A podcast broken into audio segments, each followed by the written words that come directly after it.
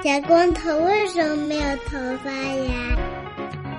请听《世界莫名其妙物语》。欢迎收听《世界莫名其妙物语》，一档介绍世界上莫名其妙知识的女子女子相声节目。但今天节目的主播不只有女子，我是见谁都好为人师的皮师傅。我是站在台上已经听上相声了的姚柱。我是在台下吃瓜的，吃了十八个瓜的 Y Y。哎，今天我们这个主播阵容稍微有一些变化。皮叔讲上这个女子相声了，怎么突然开始摇头晃脑了起来？非常的不错。对，我想，我想让我自己进入这个 vibe，这个，这个，这个，这个氛围。嗯，非常的不错啊。我们今天这个节目呢，会有一个神秘嘉宾啊。这个神秘嘉宾今天有一些家里的这个。技术问题，今天这个猪头没有拜好啊，说不定不时会有神秘嘉宾来访，大家就听着那个 X 档案的背景音乐，什么呜喂喂喂，听得见吗？听得见吗？哎哎哎哎，怎么就来了？大家好啊，这个这个我是我是见谁都好为是的见识啊，撞人设了撞人设。这个今天是个什么问题呢？今天我们家没网啊，我不知道为什么我们家没网啊，我现在看这三位主播都是卡的死死的呀。现在是一个什么情况呢？据说啊，姚柱的分析，因为我妈在楼下。下看电视，我妈在楼下看电视，占用了过量的带宽，以至于我在楼上一点网都没有。你们先录呀，我先试试看怎么样才能让我家有网。见识见识，你今天不是主播，你今天是嘉宾，你今天是天外来客，见识。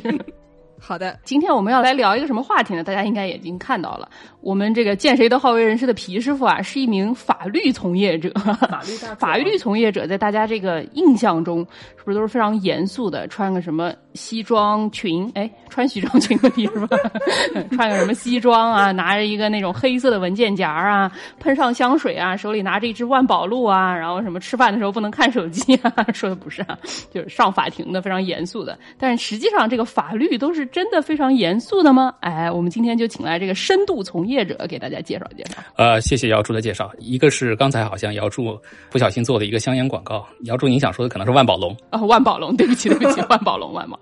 还是我这个不够熟悉这个贵行业的十九条，哦，还要再学习再学习。十九条，呃，我我我从业至今九年啊，马上要十年，还没有见到任何一个人使用这个万宝龙，所以。万宝龙可能存在于想象中，嗯，对对对，这就之前我们看到网上一个段子，一个所谓什么法律界的大佬给后辈写了十九条准则啊，里面都是一些非常匪夷所思的，什么首先先用两个月的工资买一套阿玛尼，没有阿玛尼怎么当律师呢？这样的类型的东西，非常的搞不清楚他是来搞笑的还是来反串的啊。所以说，既然说到法律很搞笑，皮师傅赶紧给我们介绍介绍吧。好的，呃，我为这个话题写了一些稿子，但是第一。确实，很多人觉得法律从业行业非常的严肃。确实，它有严肃的一面，因为它经常直面人的生死啊、犯罪啊这些这些社会的重大话题。而且呢，法律试图调整大家的行为嘛。那很多人说啊，那个这个法律是维护社会正义，是社会这个道德风尚的这个最后一道防线等等等等。所以，法律人也也也需要严肃一点。但是呢，这个法律是太严肃或者过于僵化的时候呢，有时候就会出现一些比较搞笑的效果。那我。今天想跟大家介绍的第一个话题呢，其实是跟这个黄有关，因为大家都知道这个人性嘛，有这个追求，或者说是呃有不少人想消费或者想看这个反映一些就是人的这个私下里进行的跟升值有关的相关活动的文艺作品的这个需求，在这块的这个行为中呢，严肃正经的人士都觉得，那你这个法律应该维护社会的道德风尚啊。那你这法律应该禁黄，应该扫黄。但是呢，历史的经验也表明，这个古往今来，人们也就不断的在试图这个探索这个法律的边界，试图这个 呃，在社会道德能够容许的边界上来回试探。越过道德的边界。听了这首歌，我小脸一黄啊。嗯。那法律人呢，也就试图界定说啊，什么是黄，对吧？对。然后呢，这个搞黄要受到什么法律的后果？在这里呢，我就考察了一下这个美国，因为因为这也是本人从事的这个领域，从事的这个是美国的法律，这个资料也比较全。那么像在十九世纪七十年代以前呢，美国的全国层面是没有什么很多禁黄的法律的。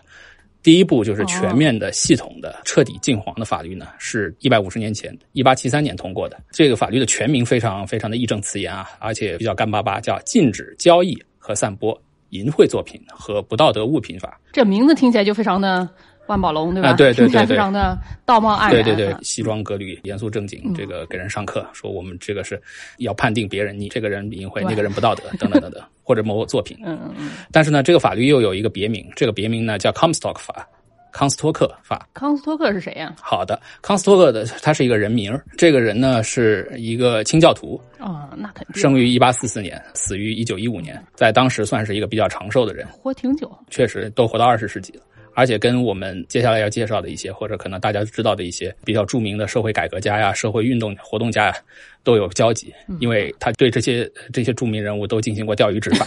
钓鱼执法。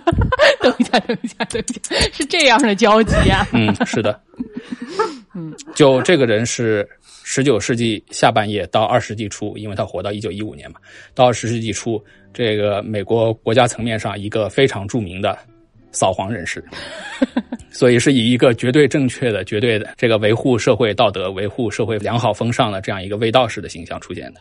但是到他晚年之后呢，他这个就做的有点过，以至于社会上就、哦。他的名字就变成了一个 meme，或者说一个一个梗，一个梗，就是 comstockery，就是说嗯像他这样，就是整天翻别人的作品啊，或者是寻章摘句啊，拿着放大镜看，说你这个思想不纯洁啊，你那个描述有问题啊，要禁掉。就是说，喂，我 constalk 你一下，或者你你不要搞 constalk。嗯，但是就是你你你一听也就知道了，你要想搞这个禁黄，你必须得先涉黄，你才能进得了，你连你都不知道它是啥，对吧？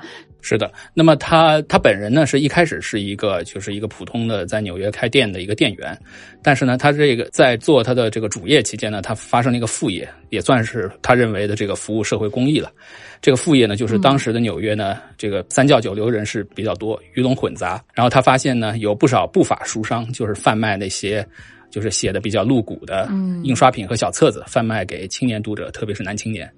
那他觉得这个是社会风气败坏的主要原因之一，所以他业余时间呢就当一个义务警察，哦，而且在这个没有人让他这么干之前，他作为一个志愿者期间，他就开发了他这样一整套的钓鱼执法技术。他首先就是假装客户到这个不法商贩，当然可能是摆着三轮车啊，当然当年还嗯纽约应该是没有三轮车，但是就或者说找这站街的这些，都是把风衣拉开，哎呦爹，当年也没有碟是吧？把把风衣拉开，说有书吗？有有有片儿吗？有有画片吗？那他就假装是顾客，对吧？买下来，买下来之后他就有了赃物了嘛，赃物他就报警。哦第二次回来，他身后就带着警察了，哎呀就，把这个人抓住了。等一下，所以这个人他不是一个搞法律的，虽然这个法律以他命名，但他并不是一个搞法律出身的，他是一个什么小摊贩啊，他是一个 dry goods store，他是一个杂货店售货售货员的概念。嗯，那图啥呀？这那可能是他自述是他说这是这是他的宗教影响，他本人说他是个清教徒啊，他觉得这个他的宗教信仰啊和他的个人的这个道德观念觉得开店呢是他的营生，对吧？使命呢就是，但是 mission calling 就是要到社会上去这个钓鱼执法。执法，大家众所周知有一句话叫做“恐同即身贵”啊，这个事情不好说，不好说。嗯这个在他社会早年的时候呢，还不是很明显。就是他早年期间，他的这个执法对象可能还是确实是非常露骨的，或者说非常硬核的那这些出版物。但是随着后来他的名声这个日渐壮大，以及特别是登堂入室，成为了这个 呃这个一名这个联邦政府禁黄的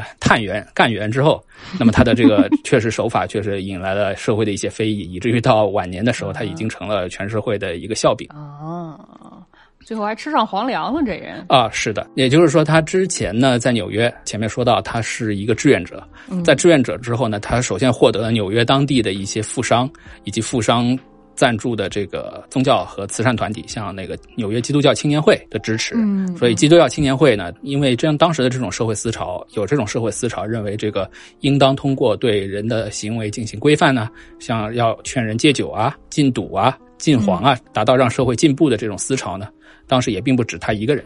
所以呢，当时像基督教青年会这种组织呢，就确实已经在筹划成立一些扫黄的相关的部门。然后呢，Comstock 这个人呢，先是因为他自己的这个单枪匹马的钓鱼执法的事迹，被当时的媒体，也就是报纸注意到了。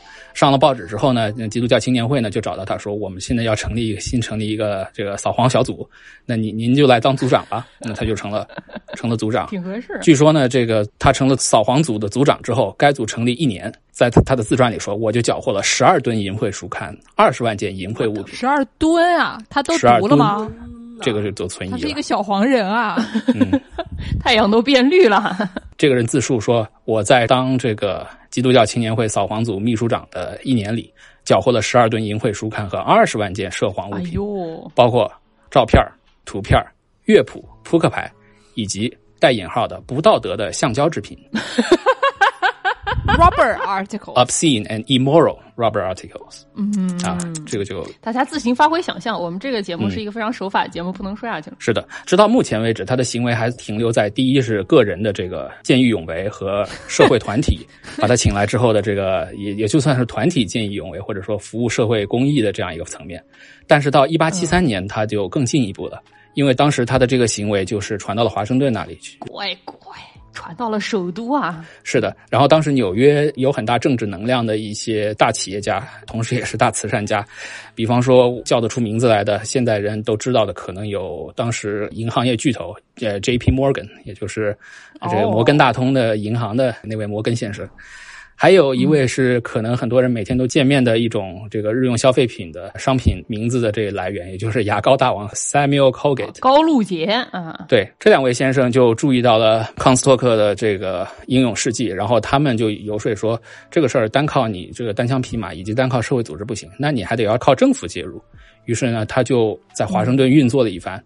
第一个呢是把这个禁黄的这个事业呢，第一次在全国层面上立了一个法，因为邮局这个事情是联邦管的，而邮购呢是当时这个相关的书籍啊、出版物啊以及其他的所谓的涉黄物品传播的主要渠道。嗯，所以呢，就是在联邦层面规定了一个说，你这些东西都是禁止邮寄的，谁要是通过这个邮政渠道传播呢，我们就要来处罚你。所以通过了这个法案。哦这个法案呢，由于康斯托克在里边起到的决定性作用，以及他个人当时非常崇高的声望，所以呢，社会上也一般把这个前面说的名字非常冗长的法案简称叫一八七三年的康斯托克法。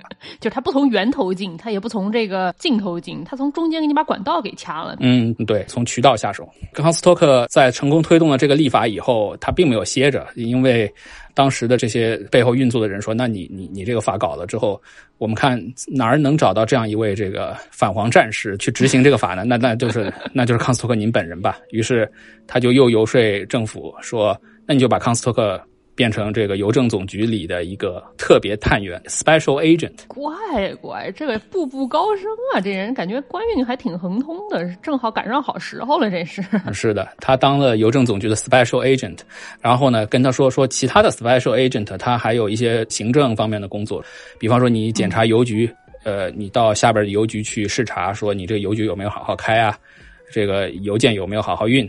但是你这个 special agent，康斯托克康老，您这个 special agent 呢，就就就您就干反黄的事儿，您就整天翻邮件。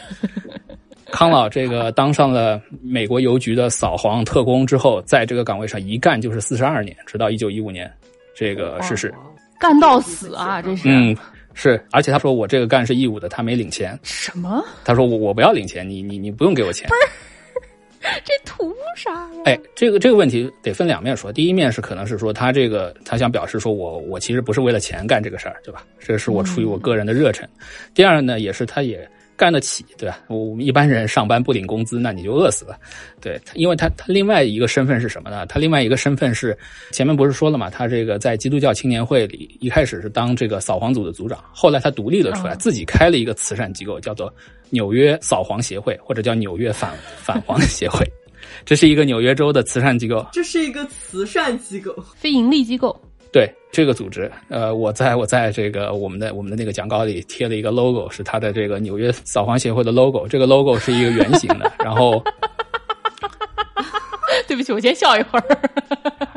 哎，皮如给我们形容形容这个这个 logo 啊。好，这个 logo 是一个圆形的，这个圆形周边一圈呢是这个纽约扫黄协会的英文 New York Society for the Suppression of Vice。就是那个大家看到那种公章，一般都会有绕一圈的那种字儿，先把这个组织名字给你定上啊。嗯，对，然后中间呢是一分两半，左半边呢是一个男青年被反剪着双手被一个警察押进牢房的这样一个图片，这个就是 可能就表示这个从事这个危害社会风气，你要锒铛入狱的意思。哎，右边呢是一位这个穿着礼服、戴着高帽的正义人士，在把一堆书扔到火堆里，那这个可能就是焚烧有害书籍的这样一个镜头哎呦，焚烧有害书籍，产生有害气体啊。啊、反正是官人和烧书这样两个、嗯，两个两个画面儿。这个就是纽约扫黄协会。那这位康斯托克先生当了这个扫黄协会的创办人兼这个秘书长，那么这个协会呢，就受到很多当地财团嘛、社会上流人士的支持，觉得这个是有助于社会进步的，有助于肃清社会不良风气的。所以，这个康斯托克先生的生活费应该是从他当这个慈善组织秘书长的报酬里开销的，所以他也不需要从政府里领邮局扫黄特工的这个工资。哎呀，但是这个邮局扫黄特工还有退休金呢，这这。有退休金的工作竟然都不领工资，可见他这个扫黄协会赚肯定不老少。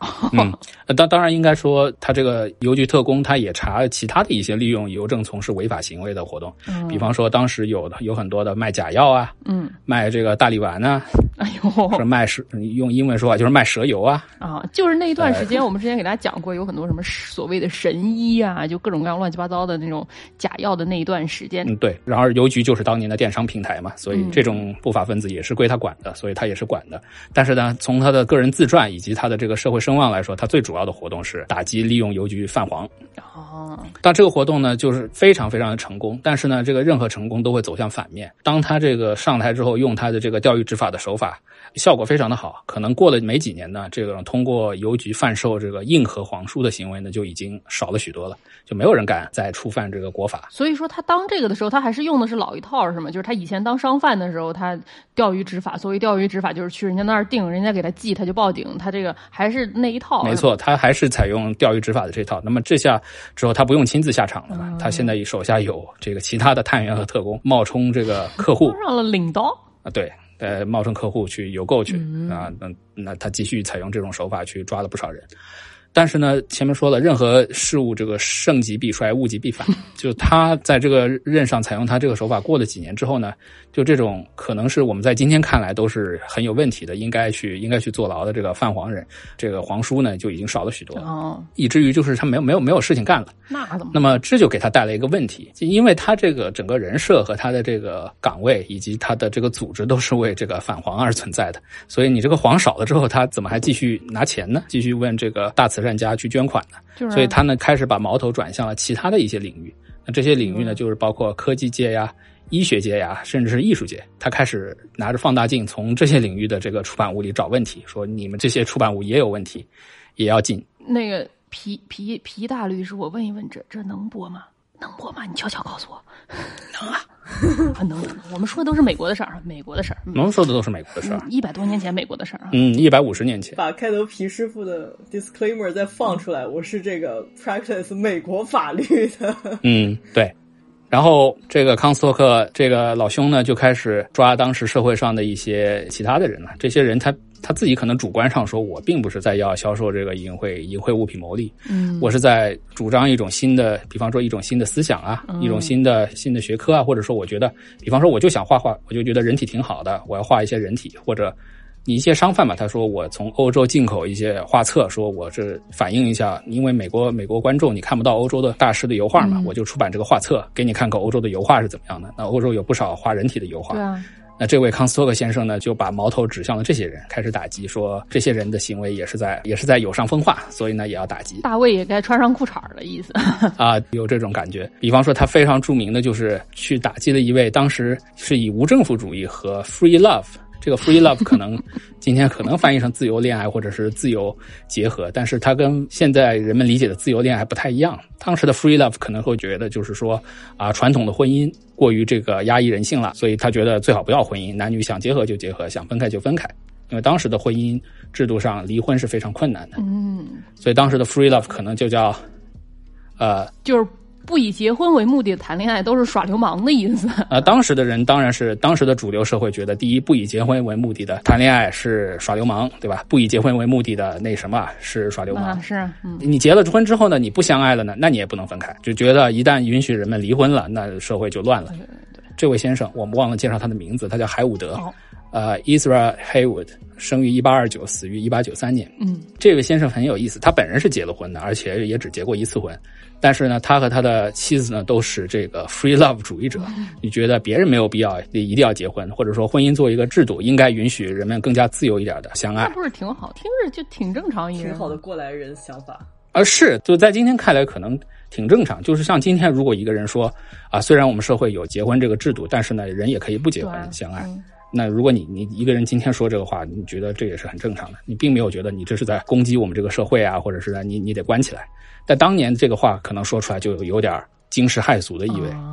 他在一八七六年的时候出版了一本小册子，叫《爱神之恶》（Cubit's Yokes）。这本册子其实本身写的不咋地，据说就写的文绉绉的，而且也并没有什么文学 文学价值。嗯但是呢，他这本书里呢，就宣传了当时觉得是有点惊世骇俗的观点，觉得当时的婚姻制度是有一点压迫妇女的，说妇女这个是在婚姻中间没有没有一定的地位啊，或者是没有财产，而且不能随便离婚，或者说离婚几乎不可能，非常困难。这个对妇女来说是很不公平的。这话说的没错啊，现在的婚姻就不压迫妇女了吗？多多少少还是有点压迫妇女。就是啊，呃，是的，而且这个观点也不是美国这个思想家有的嘛，在这个大西洋对岸的欧洲，对吧？德国或者普鲁士，这个一八八四年那个革命导师恩格斯同志 也表达过类似的观点。革命导师恩格斯的意思是我要跟马克思结婚。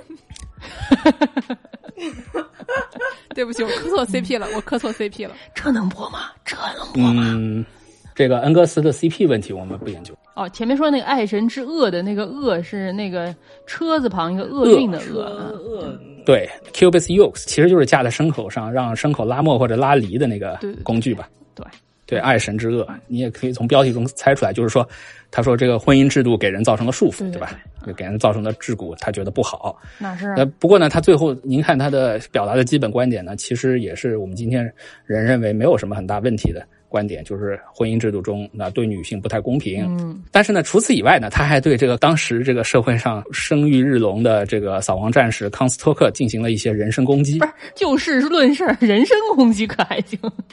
啊，就是说这个社会上，我们社会上还有一些人，对吧？嗯，以这个道德卫道士的名义去到处抓人，比方说这个康斯托克。嗯别忘了，这个一八七六年，也就是康斯托克成功的把他的这个社会理想变成了国家立法，并且当上了他的这个美国邮政局终身扫黄特工。三年后，也就是在他名声声望的顶峰和他的扫黄行动的高潮期，这位海伍德先生出版了一本小册子，就对康斯托克进行了一些辱骂，也就是说他是 宗教狂徒在今天看来，也没有什么非常不能刊登的文字，就说这个康斯托克，对吧？是个狂热分子，是个宗教狂。那好像也没也没有太人身攻击啊，还行还行。那康斯托克先生不这么认为，他就进行了他标志性的钓鱼执法，用化名跟海伍德邮购这个他写的这个小册子说：“我是你一个崇拜者，你能不能寄一本书给我？”哎呦，于是海伍德寄了书，那他就有了这个犯罪的实锤了。哦，然后就上门逮捕，非常著名，好像在波士顿查尔斯街的一个大会堂，在他对这个下面的群众发表他的这个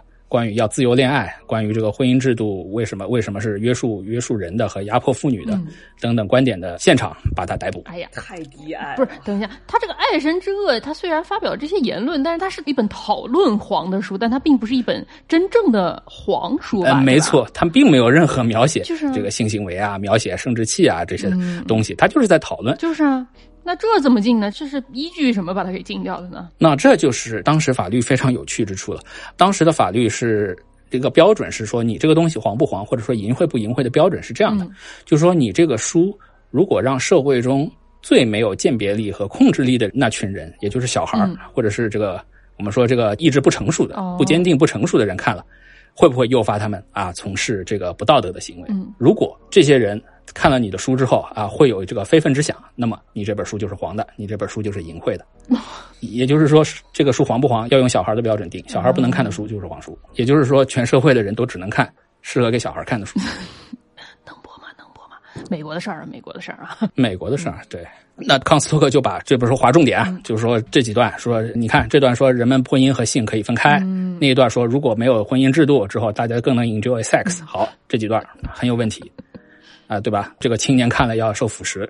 这几段书被拿去法院，法院就说你这个确实是构成构成淫秽了，然后就判刑，就给这个海伍德先生判了两年，哎呦，两年大牢。做了吗？最后但是海伍德还是有一些支持者的，所以最后，嗯因为美国美国这个制度有点有点意思，就是一个部门给你弄了个决定之后，另一个部门可以推翻，所以法院说你这个、哦呃你这个犯法了，然后给你判刑了之后，他又去找了总统，跟总统游说说这个人只是个思想家，对吧？他并没有这个真的是腐蚀青年，嗯，他只是表达了一些这个学术观点啊，讨论讨论。你看在在他这个并没有什么社会危害的角度，你就把他放了吧。总统说是，那我就用我总统权力，我给他特赦了，就是说你这个剩下的刑期你就不用服刑了。于是这位海伍德先生关了半年之后就放了出来。哦，他这个还有一个问题，就是就刚才说的这个涉黄是一方面，他还有一个言论自由的这个问题呢，对吧？这官司咋打呀？就是你你要说他这个违反言论自由可以吗？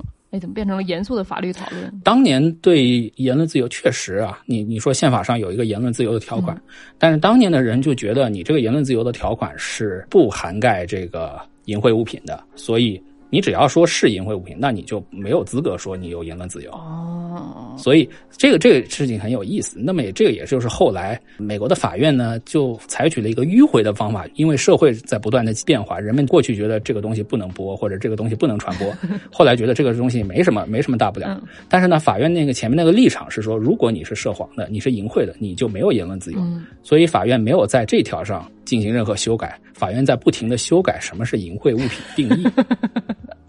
所以他说，如果你界定成不淫秽，嗯那你就有言论自由。哦，如果你界定成这是淫秽，你就没有言论自由。所以他并没有在淫秽物品能不能享有言论自由这点上松动，嗯但是他在什么东西构成淫秽物品这点上，法院一直在松动，或者说这个立场一直在动摇在。根据时代进步在变化，一会儿我们会说到。嗯，对的。所以这位海伍德先生出狱以后呢，还是在宣传他的 free love 主张，而且呢，不停的对康斯托克先生进行一些这个辱骂。那么康斯托克也就记仇了，说小样的，我我还治不了你，你你等着，因为他只是被赦免了，所以他原来那个那个书如果有问题的话，他会觉得说你你再次犯错，那我还可以抓你。因为他这个赦免并没有说我我在法律上把你这个书的定性给改了，他只是说你这个人这个剩下的一年半的牢就不用坐了。啊，看你挺可怜，不用服刑了。所以康斯托克就一直盯着，说再看你要是再露出马脚，我可以再抓你。于是呢，康斯托克先生又对海伍德先生进行了第二次钓鱼执法。哎呀，还来这次钓鱼执法是四年以后了。哦，四年以后他又来了，他又再次化名说我是你的一个崇拜者，呃我想问你买一本你那个四年前出版的书，二十五页的小哦，册子，同一本书啊都！是同一本书。对，要不要脸啊？不搞点性动写呀？对，这个海伍德先生也就再次上当了，说这个又给这位崇拜者这个寄书了。海伍德他也不长个心眼儿，这第二次还来。呃，这次要顺便提一下，就是说这次的法官比上次四年前的那个法官要宽容一点。最后这个法官这次说，你这个小册子这个东西啊，也没有任何这个露骨描写呀、我不觉得你这个你这个东西腐坏青年呀、所以我就直接把你这个书涉黄这个罪名给撤销了。哦，但是呢，他另外有一个罪名，就是这个海伍德先生出狱以后，可能进行了一些多种经营，他这个 还在这个销售一些在当时看来是非常不道德和违法的东西，就是比如呢？呃，现在看来没有，现在成年人呃本来也可以说的，就是避孕工具嘛。哦，这也不行啊。所以这个是一百五十年前美国的事儿呀，嗯就他觉得你这个销售避孕工具也是也是伤风败俗的行为。哦，这个也是一八七三年这个康斯托克康老推动的这个法律禁止的，嗯邮局是不能销售这个东西的，你连通过邮局这个发广告都不可以。哦，所以呢，他就销售这个东西。当然了，这个也就是人们在这个法律之下，人们的行为呢，多少会有些遮遮掩掩。就像本台之前提到的，说在禁酒时期，大家就会说说我不是去喝酒去了，对吧？我是去就跟人闲聊天去了。卖 那个葡萄酒砖儿是吧？我卖的这个砖，你给它泡一泡，它变变成酒了，对吧？是嗯对，那么这些避孕工具呢，它当然不能明确的说我这个是用来给妇女同志避孕的，嗯他会说我这个是，对啊，妇女卫生，妇科保健用品，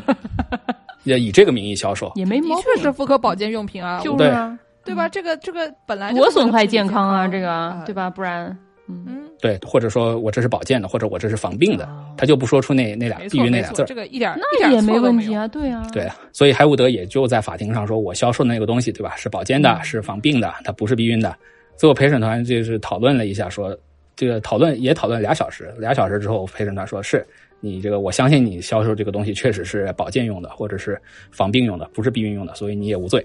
这个海伍德先生这个这个又一次出狱了。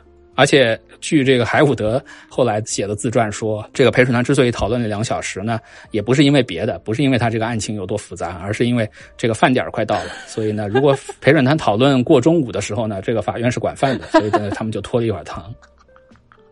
想到那些某些这种科技公司活的朋友们，在公司待到晚饭时间就可以蹭一顿晚饭再回家。自古至今，大家人都是一样的。对，这个蹭饭行为也是古已有之。嗯所以这位康斯托克康老呢，对这个海伍德呢，就是放过了。在晚年呢，他又去追了另外一些这是人士，但我们看来，在今天看来，这些人的思想没有什么问题，嗯而且呢，这些人也是对社会有益的人士。但是呢，在康斯托克康老看来呢，这就是危害社会的。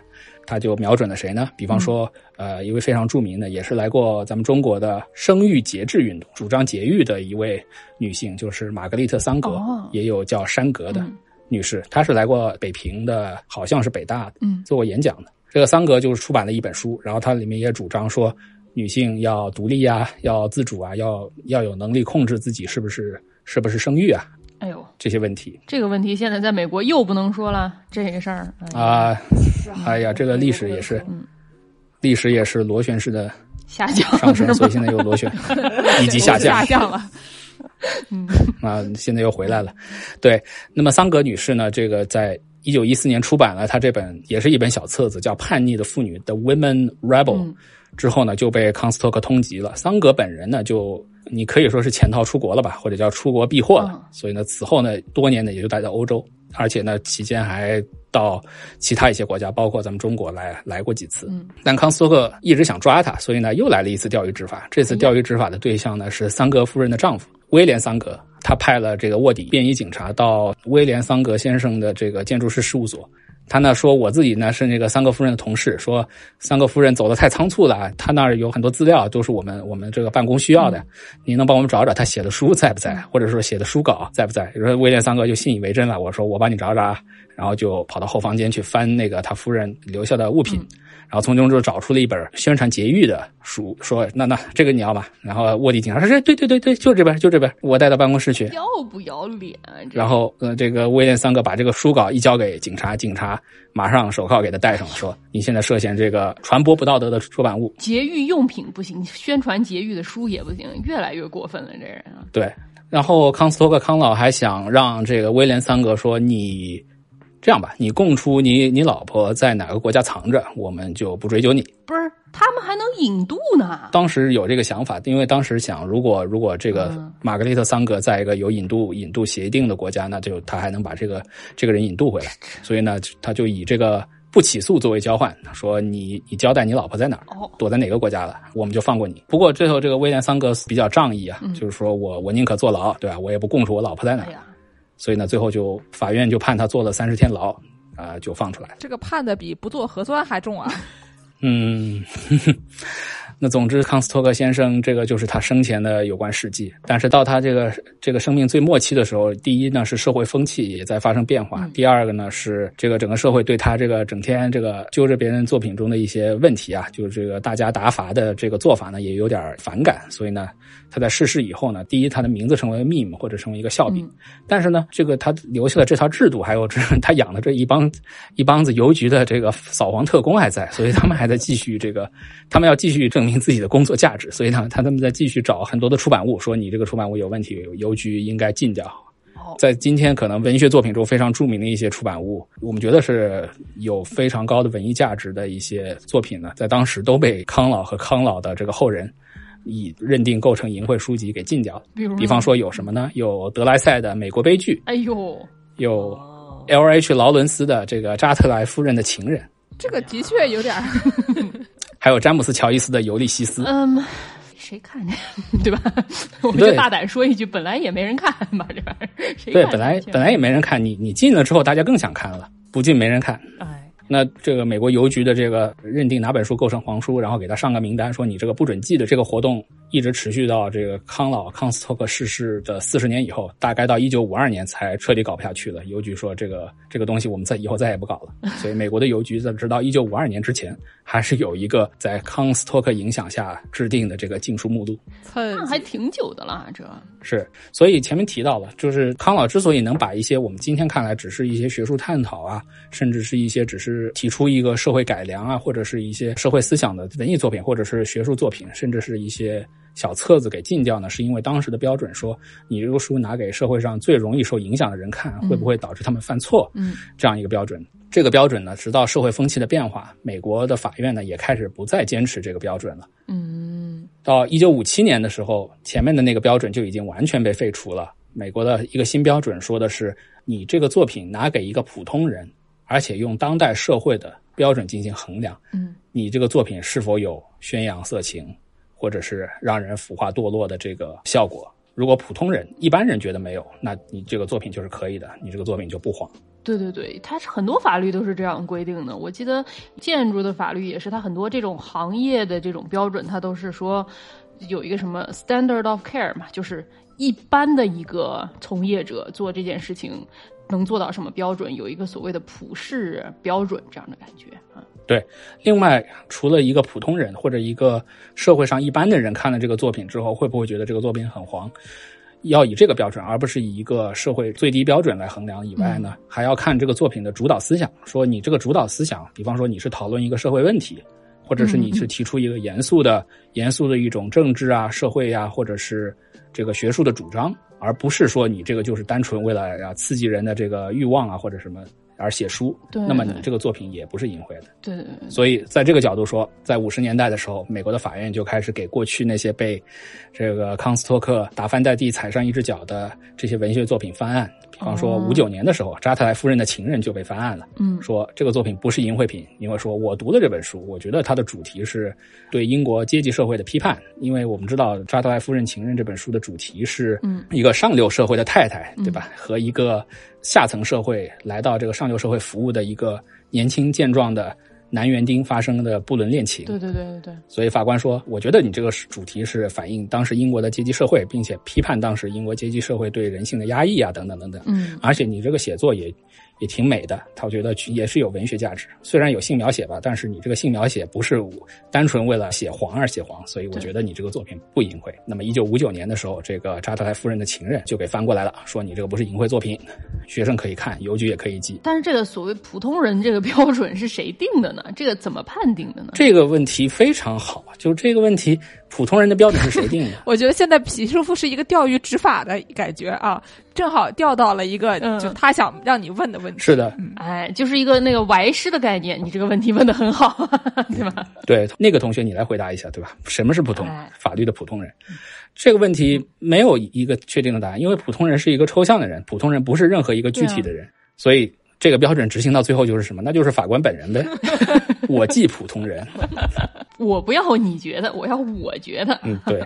而且这个问题为什么我们结合到今天主题法律的搞笑呢？是因为法院说了说普通人的标准，那法院的上头还有法院，对吧？你下级的法院输了官司，你还可以上诉。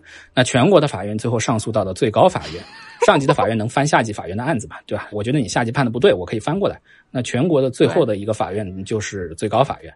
那么这个普通人标准，由于它没什么操作性，所以你下面的法官说，我觉得按照普通人的观点，这个东西涉黄。那么你上诉到上级，上级另外几个法官说，我觉得按照普通人的标准，这个东西不涉黄。那么你最后的仲裁决定权在谁那里呢？那就在最高法院的那些法官。这些人 再把这些书看一遍，说，按你们觉得普通人会觉得这书黄吗？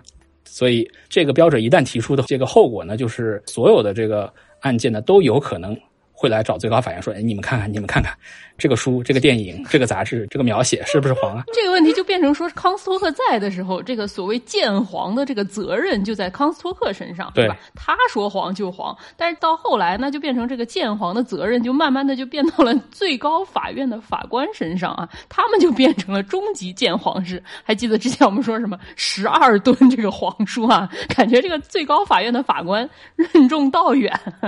是的，这个问题在这个标准提出以后啊，一开始还不太明显，但是这些法官后来就发现，这个我提出的这个标准就给我造成了很大的工作量。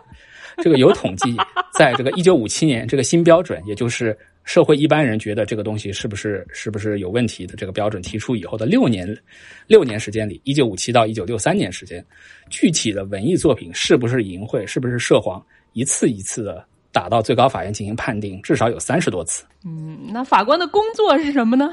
哎、对，这个事情是如此的频繁，以至于在当时最高法院工作的报告里面会说，说最高法院为了为了工作安排中间专门设了一个工作天中的一个特定的晚上，这个晚上就是用来放电影的，鉴黄日。鉴鉴黄日 （Movie Night）。对，对这本书也是非常有名的一本，就是反映最高法院工作的书，是 Bob Woodward 所著的，叫《The Brethren》，中文名叫《隐秘的江湖》冒号美国最高法院要案审理内幕。这里面就描述了最高法院大法官固定看疑似有问题电影的这个叫 movie night，对吧？鉴黄日哎就是他们在那个 B 站打工，就是给大家就鉴黄。啊、对的这，还不是鉴黄日，这还是鉴黄夜，听着越来越不对劲了，这事儿。是作者就描述了他在采访一个最高法院法官的时候，这个法官跟他说着说着，一看手表说：“哎呀，不行了，今天晚上看片时间到，这个我得回去了。”他说：“今天是 movie night，必须要回去了。movie night 是大多数开庭时间里最有趣的一天。年复一年，许多大法官和大部分大法官的助理都到最高法院地下室或者大一点的会议室观看上诉到最高法院案件证据里的疑似色情电影。”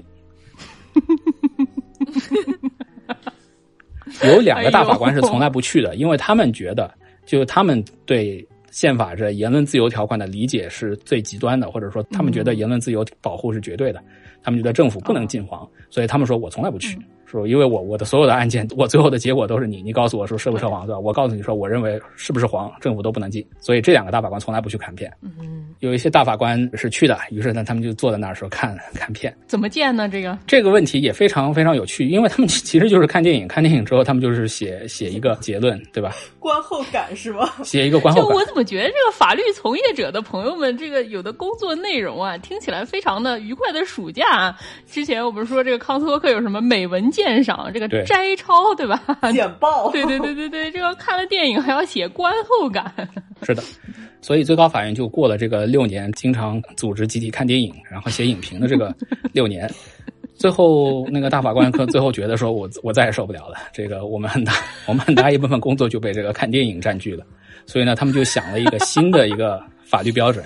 这个标准呢，当一个部门他不想再做这个事情的时候，他有一个办法就是什么呢？就把这个事情推到下面去。哦，啊、对，所以在一九七三年直到现在，最高法院实行的新标准是这样，他说，这个黄不黄呢，不由我们这个全国唯一的这个最高法院判定，它要要由各地嗯，各地去判定。所以呢，你们你们按照你们当地的这个民情民意和这个当地的民俗 去去判定一下，说你们这个东西在当地能不能放，有没有问题？如果你们判定说没有问题，按照当地标准没有问题就没有问题，有问题就有问题，不以后不要再上我们这儿来。再也不想看黄片儿了。啊，不想再也不想看电影了，就是就是这个意思。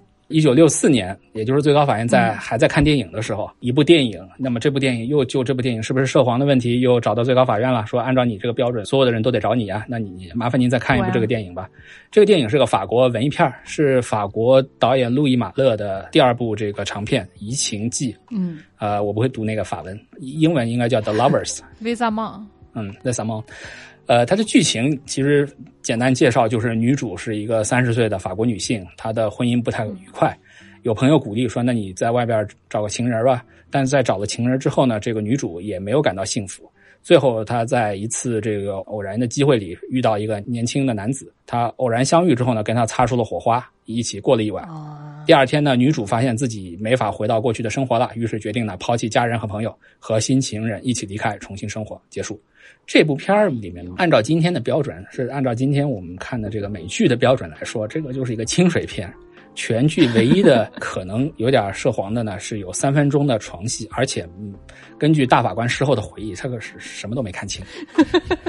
有一个大法官表示：“人家你这个有有问题镜头不就一闪而过嘛？要不是有人提醒，要不是有那种审片的人提醒说这里涉黄了，我根本就没看出来。”他写道：“被认为令人反感的性爱场景是如此的零碎和短暂，以至于只有审查员提醒下，我才会意识到有什么可疑的东西正在出现。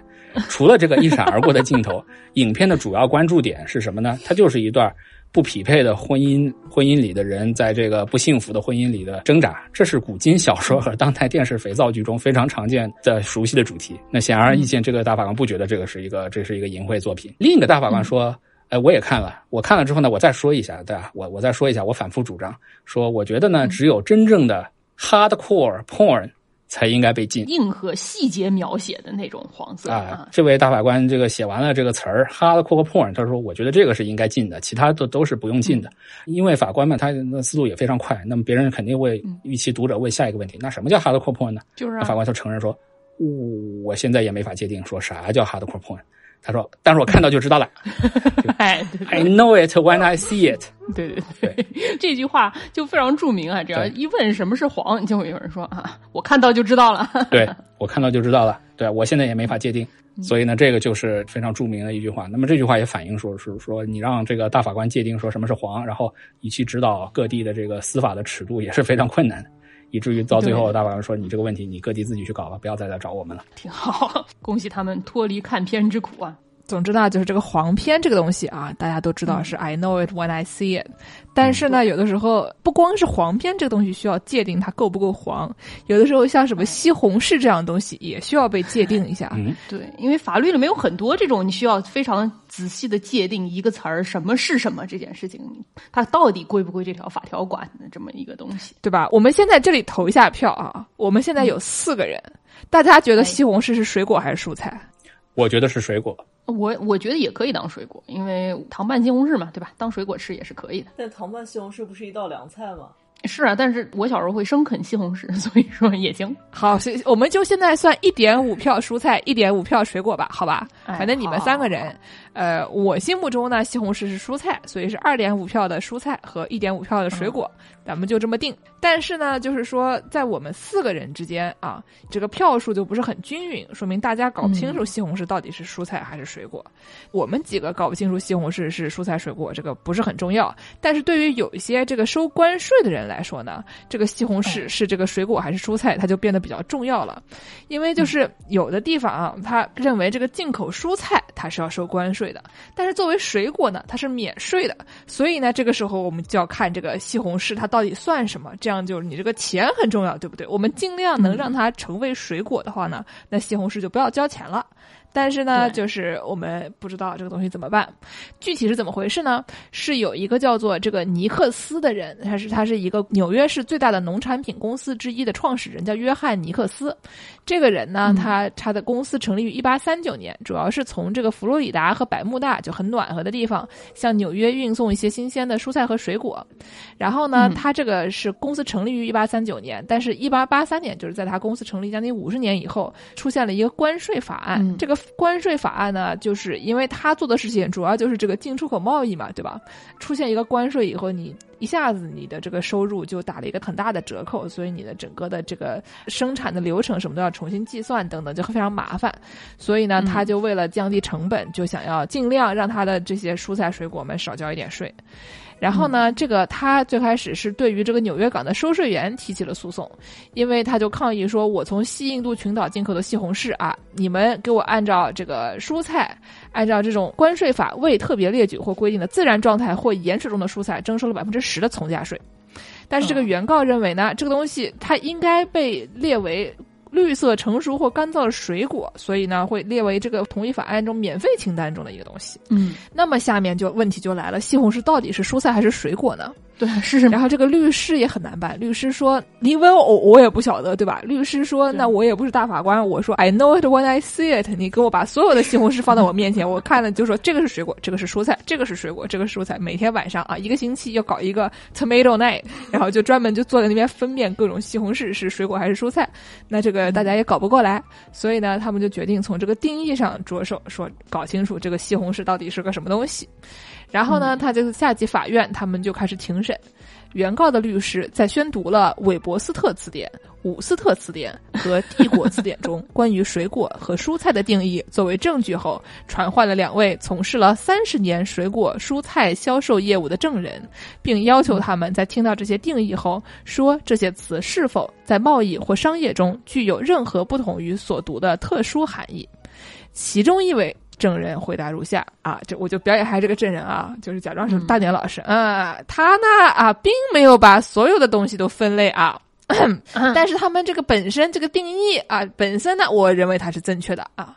但是我认为啊，大年老师认为这个水果和蔬菜呢，在今天的贸易中具有和一八八三年三月一日相同的含义。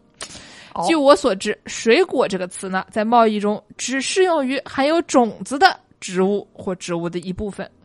而且呢，这个蔬菜啊，就是我知道的蔬菜，比这个韦伯斯特词典中间定义的那个蔬菜多多了啊。比如说什么卷心菜啊、花椰菜啊，对吧？萝卜啊、土豆啊、豌豆啊等等这些东西啊，它们都是属于这个蔬菜的。另外一个呢，证人就说啊，我不认为水果或者蔬菜在这个一八八三年三月之前，在这个国家的贸易和商业中具有任何跟这个字典不一样的定义。嗯，我们就应该听字典的，对吧？就是这个意思。然后原告律师就从这个字典里面读出了“番茄”一词的定义作为证据，被告律师随后从韦伯斯特词典中宣读了 豌豆。鸡蛋花、黄瓜、南瓜和辣椒等词的定义作为证据。词典 battle，就那个《哈利波特》里面大家斗咒语，这个里面是在斗字典。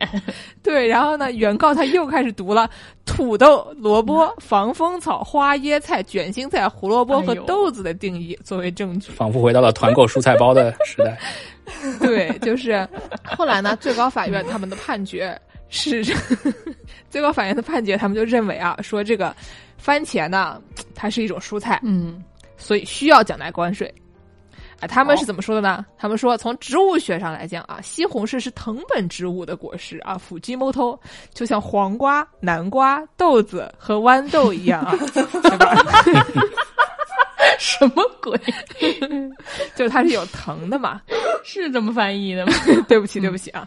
西红柿因为它是在在藤上长的，在人们的共同语言中呢，无论是卖家还是消费者，在他们看来，这些藤本的植物呢，它们都是生长在菜园子里的蔬菜。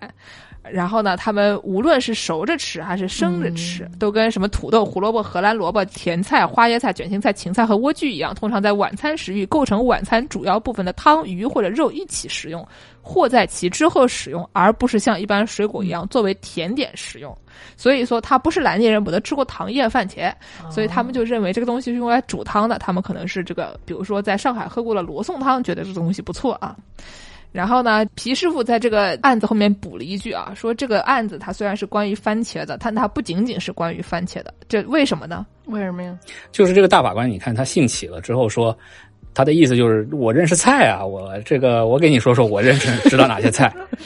前面那件事念的呢，因为它是中文嘛，中文里果实和水果这两个词是分开的，但在英文里呢，它可能就都是 fruit，对吧？然后，所以，所以最高法院他这句话行文的里意思呢，就是说从植物学的角度说，番茄确实是从藤上长出来的 fruit，但是呢，他人们在日常生活中，他不觉得它是餐后吃的那个 fruit。而是呢，他说我我现在列举，他这这是跟土豆、胡萝卜、甜菜、花椰菜、卷心菜、芹菜一样，这是跟正餐一起吃的，是跟肉啊、跟鱼啊，还有这个主食一起吃的东西。所以呢，这个东西虽然植物上叫 fruit，但是呢，这个人们日常生活中可能认为它这是一个 vegetable。当庭对字典还是挺刺激的，就是对，以及这个法官报菜名，就是说今天的团购包中有哪些东西？有防风草啊，哎。还有跟这个番茄有类似的问题的，就是这个鸡的问题，就是因为鸡呢，我们心目中有各种各样的鸡，然后这个鸡到底什么是鸡，也是成为了一个要上法庭的问题。这个事情要不也让我们的这个皮师傅来给大家介绍一下？行，好的，这个问题就是。这个有点像是那种我们小时候玩的那种传话游戏，就是你你跟我传一句话，然后这个传话过程中发生走样，或者你你们两个以为你们在说的是同一个东西，对吧？但是呢，结果发现一个人说的是胯骨轴子，另一个人说的是前门楼子，这个没有就没有没有达成一致的意见，对吧？呃，然后呢就发生了纠纷。这个案件呢是一九六零年的一个案件，也是因为当年吧，也就怪当年没有电商，对吧？你就不能给人发图片说我要我要这种机，我不要那种机。当年都是靠电报嘛，就是靠电报跨国这个。传送消息，所以电报里呢就写了一个英文单词，就是鸡的那个通用那个英文单词 chicken，然后说这个一个外国的买家，他其实是个瑞士的买家，就是跟美国纽约的一个卖家，先前双方经过了一些接触，然后最后正式下单说我要买 chicken，然后第一批发货几月几号，第二批几月几号，价格多少多少，双方通过电报说我那么就达成合同了，说这个购买 chicken 的合同。好。那个美国的卖方第一批发货发到那个瑞士那边，瑞士人打开一看，哎，说你这个是是这个小春鸡，对吧？就是非常嫩。小春鸡是什么？就是这个英文单词叫 broiler，b r o i l e r，这个词呢，就是可能是指体重在这个两点五到三点五磅之间的年轻嫩鸡，呃，各种烹饪方式都可适合。童子鸡大概是这么概念。童子鸡啊，童子鸡的概念，说所以呢，第一批 chicken 发过来了，那瑞士人一看童子鸡，很高兴，说这个这个就这个很需要。这个，但是呢，这个第二批发货的时候呢，就问题不对了。第二批发货之后发来之后，这个买方再打开一看，说：“哎，不对，你这个发的是老母鸡啊！你这个老母鸡，这个又瘦又柴，煮都煮不烂，只能炖汤。我们这个卖不掉了。”瑞士人也不吃鸡汤面，呃，可可能是不吃鸡汤面吧？对，等他提出异议，说你这个不对，你这个不符合合同。我当初买的 chicken 的意思就是我不要老母鸡，你这个你应该发跟第一批发来的这个童子鸡一样的鸡。那么这个问题就变成了一个法律问题了，就是双方合同中这个沟通说，你说你要买 chicken，好，我给你发 chicken，那你发的 chicken，你又说你这个 chicken 不是我要的那个 chicken，对吧？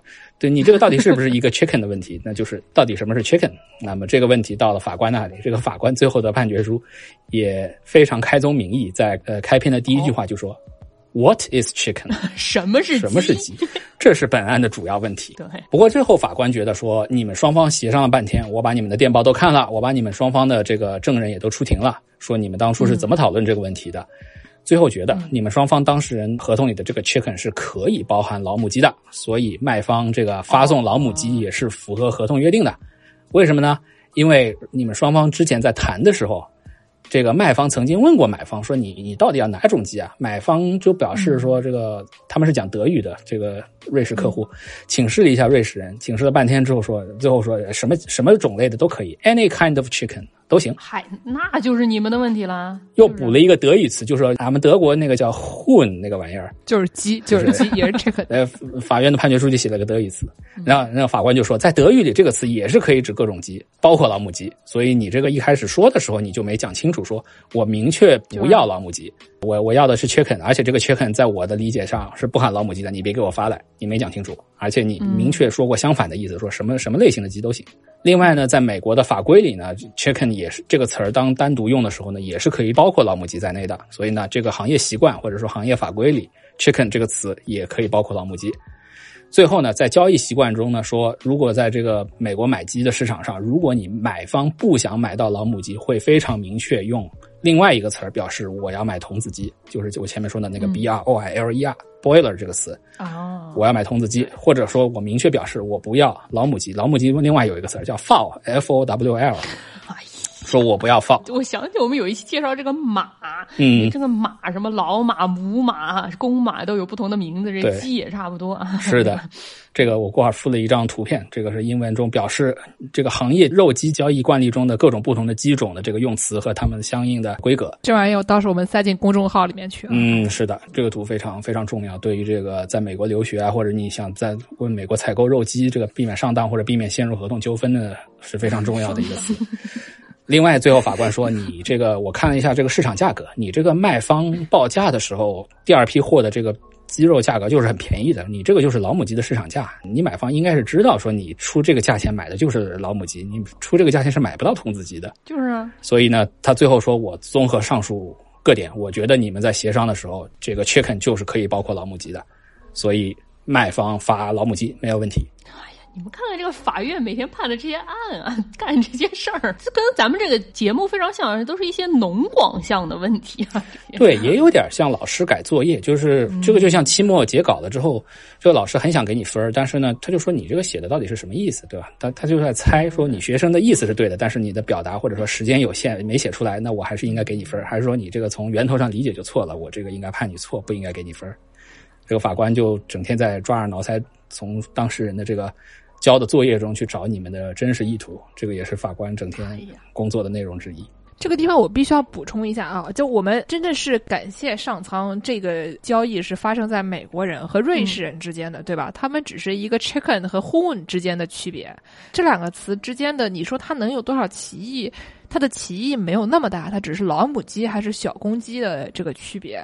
你们想象一下啊，假如是中国人和日本人在这个鸡的方面进行一些这个以电报为主的这个交流。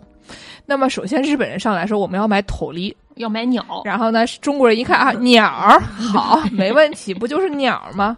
然后你再想象一个北京人给他加了一个儿化音，这事儿就没法整了，对不对？你到底是什么？他什么都可以是，对不对？康斯托克警告了啊，你这个对不对？我就只是说，它可以有非常多的理解的方式，它就不仅限于这一个物种了，它还可以有其他的物种。不道德的橡胶制品啊，我跟你说。对对对，嗯、所以说呢，就是咱们就感谢上帝，它只是不同的鸡而已，哎、对不对？嗯，是的，说没错。前面我们说了这个改作业的问题，叫皮师傅再给我们再说一个，还是改作业的一个问题，嗯、又是一个理解这个词义，它到底是怎么理解的这么一个案子啊？这个理解的词叫持有，持有。对这个词在法律里经常有，就是说你持有武器啊，或者你持有这个赃物啊。嗯那什么叫持有呢？英国人就在这个问题上，他们就又改了一篇作业。哦，这是个英国的案子。对，这是一个英国的案子，二零零五年英国上议院的一个案子。这个案子中间呢，涉及到一条法律，是说，如果你一个人持有仿真枪，嗯，imitation firearm，这个仿真武器去抢劫的话，那你这个判刑是要加重的。那你这个法律也很可以理解嘛？那你就算仿真枪，你不能伤人，但是你这个吓到别人，对吧？你这个给社会增加不安全感，你这个行为是比一般的，就是说你单纯就是口头打劫啊，或者是你你用拳头啊去打别人，然后去打劫别人，这个行为相比来说呢，这个法律觉得你这个更严重，你这社会危害性更大，你这个要加重处罚。嗯，所以呢，他说仿真枪，仿真枪，任何人持有仿真枪的时候，这个就。加重处罚，然后呢？仿真枪是指什么呢？任何具有这个枪支外观的东西，不论其是否能够发射子弹。所以呢，这个就是言简意赅法律的定义。但是呢，这个问题就在于这个社会生活的情况总是超出这个立法立法人员的想象。就你觉得，就像你告诉学生说你这么做，对吧？或者你告诉别人说你这个一二三四五六这个步骤，但是呢，当这个样本足够多的时候，对，总会有人就是。用一种你意想不到的方式去理解你的这个，理解你的这个意图，或者是他想出了一个自己的这个做法。那这个本案中的这个当事人呢，他就是一个非常简单的入室、入室、入室抢劫。他这个本来应该是在人家家里做过保姆啊，或者是做过类似钟点工的工作。那么他觉得这家人家有点钱，那于是呢，他这个离职以后呢，就想就回来这个捞一票。于是他就利用自己熟悉这个主人家地形地貌的这个优势吧，就夜间潜入这个主人家，意图这个行窃。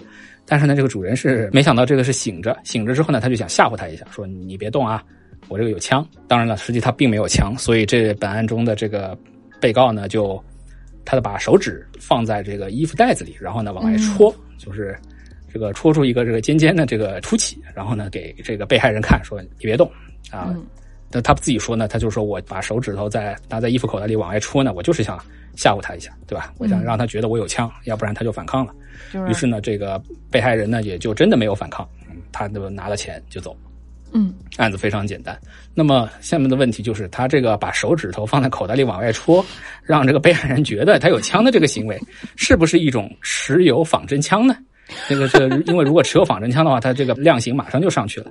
就是，所以这个最后法官就觉得说，你这个拿手指戳出来这个行为虽然有点可恶，但是呢，法官觉得你这个但也没有可恶到跟那种拿模拟真枪的这个玩具啊或者什么抢劫的这种程度。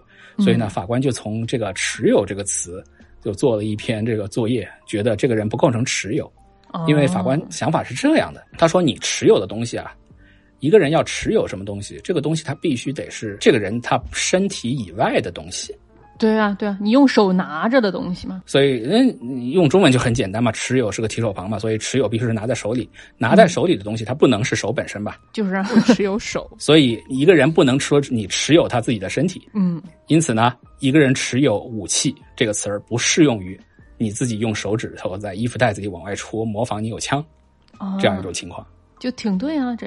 另外呢，这个法官又又又说了，说你这个你这个法律写的也是不太好。但是呢，如果你把它解读成这位罪犯用手指头往外戳就是持有武器的话，那我这个问题，法院的问题就更多了。因为你持有武器的话，你这个犯罪工具要没收啊，那法院怎么把你的手没收呢？对吧？嗯，这个这个问题没有解决，所以法官也就想，如果我。不这样判，我那样判的话，我我自己给自己找麻烦。说 我怎么我怎么判决没收这个人的手呢？绑上，对，再也伸不出两个手指头。所以法院为了回避这个问题，最后就是想出了一个比较搞笑的解决方法，就是说持有这个东西不包括人的身体本身啊。总结一下，这个东西就是你的手不是你自己的，因为你不持有你的手。嗯，但是怎么说呢？就是这个事情，你从另外一个角度上来说，你从他的。结果上来说，对吧？你你本身说叫不许大家持有仿真枪，原因是因为你持有仿真枪，你会对对方造成更大的威胁和恐惧，然后从而造成更坏的社会影响。但是你把手指头出在口袋里，这也是一种仿真枪。它虽然长得不像，但你不能说它还不仿真。你说它不是仿真枪吧？但是你如果说从结果导向来看，它也是对对方造成了你拥有武器的这种威胁哈。只不过只是法律上操作上 来说不是很好操作而已。最后判决哎，这两位同学的讨论就非常好。这个就是，这就是老师在课堂上要达到的效果。对，嗯，因为这个问题，这个问题确实可以可以两说啊。你可以说这个他这个行为是持有仿真枪，你也可以说他这行为不是持有仿真枪。话说回来，还是那句话啊，法官就是我不要你觉得，我要我觉得，我看见的时候就知道了，对吧？法官觉得是怎么样就是怎么样。啊，从明天开始我就要用我的左仿真枪和右仿真枪打字了。左右手互搏，突然又上升到了这个热兵器时代。那我们其实后面还有很多案子，今天我们是这个见谁都好为人师的皮师傅说法第一期，这 是系列节目。对我们这个是一个普法系列节目。嗯，谢谢大家，请大家不要按照这个法律中这个我描述的这个有关当事人的行为去这个指导自己的生活。哎，而且都是美国的事儿啊，嗯一百多年前美美国的事儿事儿啊，我们还得继续强调这一条。这是国外的事儿对对啊。对对对。对，如果您喜欢这个法律系列的话，多给我们留言啊，多给皮师傅打钱，这样我们就赶紧让皮师傅回头再给我们讲一个第二期。在此处，我要给大家唱个肥者啊！这期节目其实不应该只录这么点儿，但是因为我实在是对吧？这期节目里面我从头到尾都没有录点，我们家网实在太卡了，我也不知道是不是我妈妈还在底下偷偷看电视，是不是在底下见黄啊？看的是什么电视？对、对不对？Movie Night，？Movie Night。没有没有，我觉得今天可能就是真的不知道怎么回事，这个运气不是很好，所以就是因为我的网络限制导致我们今天只能说这么多了。我们下期节目要继续说，我们还有好多好多非常好笑的梗啊，这个对吧？就我们只是露出了冰山一角，嗯。啊，那皮师傅，我们结尾给我们推荐一个什么歌呗？好好的，给大家放一首这个威尔史密斯的那个《绝地战警》Bad Boys 的这个主题曲，也是片尾曲。呃其实这个歌词儿也非常的简单，就是 Bad Boys Bad Boys，你干了什么坏事儿啊？你这个、哦你想想，警察来抓你怎么办啊？就是我觉得这首歌有助于让让小朋友从小记住，说不要干坏事，否则 警察就会来抓你。还是一个普法节目的宗旨，普法节目的主题啊，非常积极。我觉得这个就是美国版的这个家长吓唬小孩儿，你说你这个干坏事儿，警察要来抓你。好，好的，那感谢皮师傅今天空降部队来我们节目临时这个不能说顶包吧，临时来替工啊。补充了这个好为人师的角色。对，那感谢大家收听《世界莫名其妙物语》，您可以在微博、豆瓣。和微信公众号关注我们，也可以在爱发电平台和公众号后台给我们打赏。如果要给我们介绍商务合作的，可以在微信公众号后台点击“商务合作”获得联系方式。想要加入农广天地粉丝群的朋友们，可以在微信公众号后台回复“加群”获得入群方式。那感谢大家的收听，大家下期再见，谢谢皮师傅，谢谢皮师傅，再见。谢谢皮师傅。谢谢大家。拜拜。What you gonna do? What you gonna do when they come for you? Bad boys, bad boys, what you gonna do? What you gonna do when they come for you? When you were eight and you had bad traits, you go to school and learn the golden rule. So why are you acting like a bloody fool? If you get hot, then you must get cool. Bad boys, bad boys, what you gonna do? Oh, what you gonna do when they come for you? Bad boys, bad boys, what you gonna do? Oh, what you gonna do it on that one, you chuck it on this one.